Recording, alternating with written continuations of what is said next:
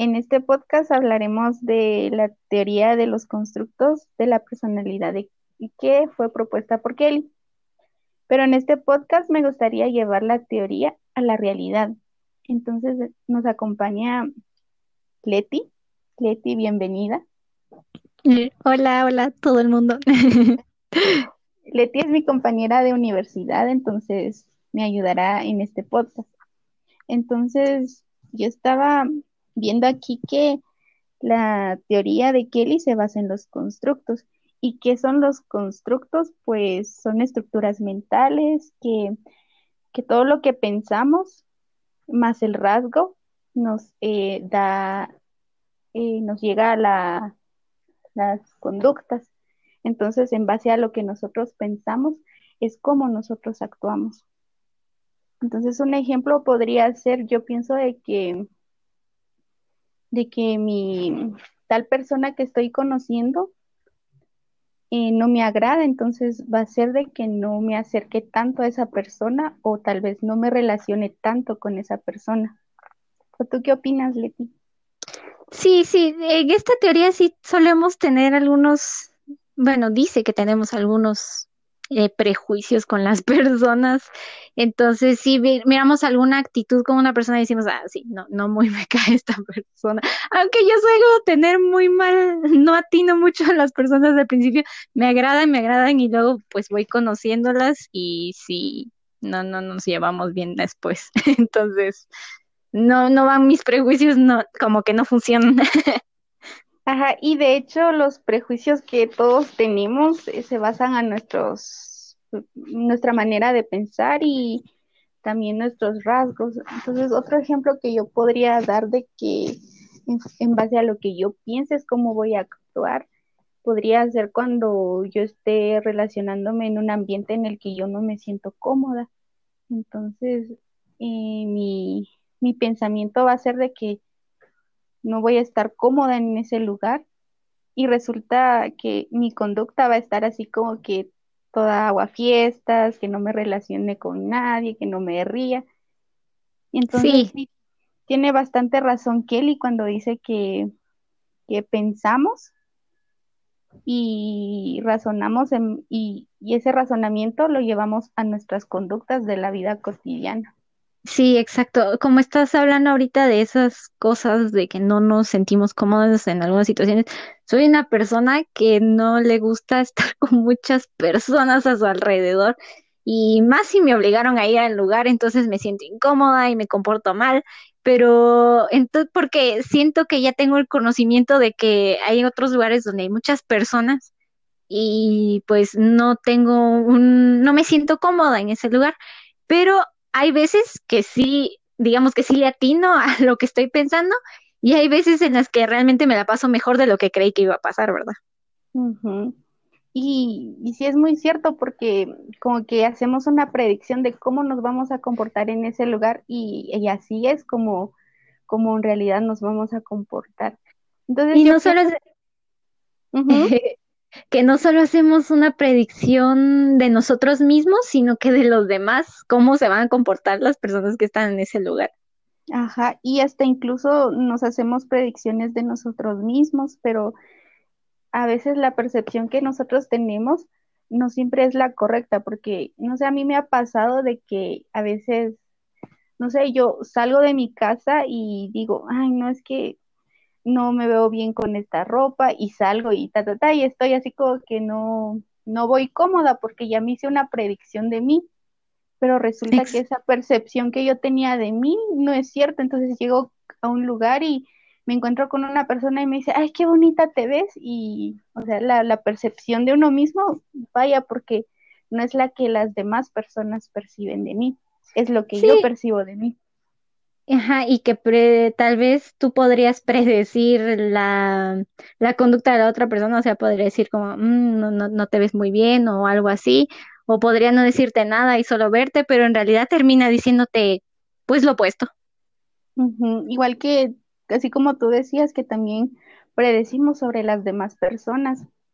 Y, y esta teoría tiene bastante, es bastante cierto porque yo pienso que la mayoría de las personas inconsciente o no, siempre predecimos, siempre predecimos la, la actitud de las demás personas sin antes conocerlas. Sí, y solemos, sí, sí, es cierto. Y así Me ha como tú pasado. decías, son los prejuicios que la mayoría de personas, lo que era admitir o no, siempre traemos. Sí, es algo ya propio, ¿verdad? Como un ser humano, que estamos como preparándonos para la situación, tal vez para que no duela tanto. Ajá, es, es así, así como, como también proponía aquí Kelly en los Sí, los once colo- corolarios. corolarios, ajá, once. Y él también, este, a mí también me llama la atención algunos, así como la elección, que la elección dice que siempre como esto se basa en el razonamiento, entonces nuestra mente siempre va, siempre va a razonar sobre lo que nos convenga más, lo que mi mente entiende como mejor me parezca a mí. Sí, lo que más nos haga sentir cómodos, lo que sería más sencillo para el cerebro de tratar, tal vez. Ajá, tal vez siempre el, también el cerebro busca como que la opción más factible es y, y se ve en, en como que en la vida cotidiana porque la persona siempre está en, en una constante elección porque en todo va a un restaurante y hay un menú, entonces siempre va, va, tiene que elegir la que, la que ya haya probado también, Sí, porque es como, digamos, en conducta esto podría ser, bueno, podría comer algo picante, pero si estoy en una cita, ¿por qué podría com- comer algo picante? Tal vez haga la vergüenza aquí frente a esta persona, o no sé, sí, hacemos la elección algo más suave o algo que no haga ver que yo me esté viendo tan salvaje comiendo esto o me veo muy. Entonces, eh, la Sí, elección de la comida podría ser en la elección del comportamiento también. ajá, y también en todo también podemos escoger con qué personas nos relacionamos y siempre estamos en una en una constante elección. Ujú, elegimos, elegimos comportamientos, simplemente, em, digamos, con mi, digamos, estoy peleando con mi mamá y puedo elegir pelearme con ella o puedo elegir simplemente ignorarla, ¿no? Que te apuesto que ignorarla no es una de las opciones. Sino la chancla. Ah, sí. Y también este tenemos un col colorario. Ay, es que no puedo decir esa palabra. Corola, corola. Es que cuando, Corolario. Cuando lo digo despacio sí se oye bien y luego cuando ya corolario, no sé, como que se me traba en la lengua. Corolario.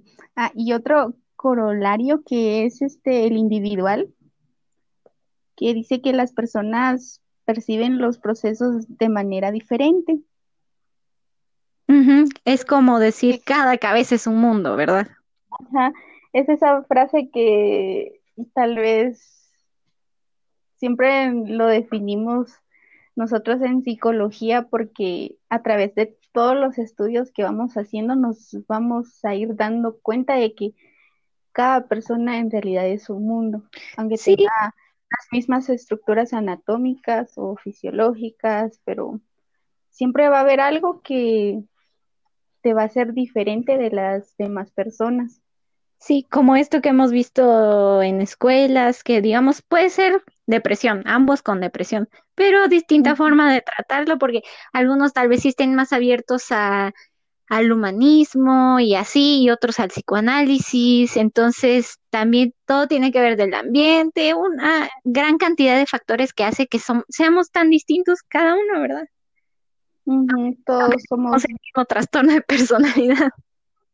Ajá, y además cada trastorno, cada enfermedad que tenemos, siempre lo manifestamos de distinta manera. Entonces, eh, Kelly en esta parte sí tenía razón porque la individualidad es fundamental en las personas, porque cada persona es un mundo. Sí, no podemos llegar y decir, bueno, todos somos iguales y ya, sino que realmente cada persona es distinta. Sí, entonces aquí, bueno, yo creo que sí pude lograr mi, objetivo que era de la teoría a la realidad, pero si vamos por la teoría de Kelly es, es un poquito larga por, por todo lo que propone, entonces lo dejamos hasta aquí y gracias por, por acompañarme. Muchas gracias a ti por invitarme. Estuvo muy genial. Estuvo genial hablar de esto. Sí, la verdad. Más aún, y uno se va acordando porque mm, con ejemplos como que ya es más fácil recordar, Sí, con ejemplos de la vida cotidiana. que es más una teoría también de la vida cotidiana, para comprender mejor. Sí, y entonces gracias por acompañarme y hasta la próxima. Adiós.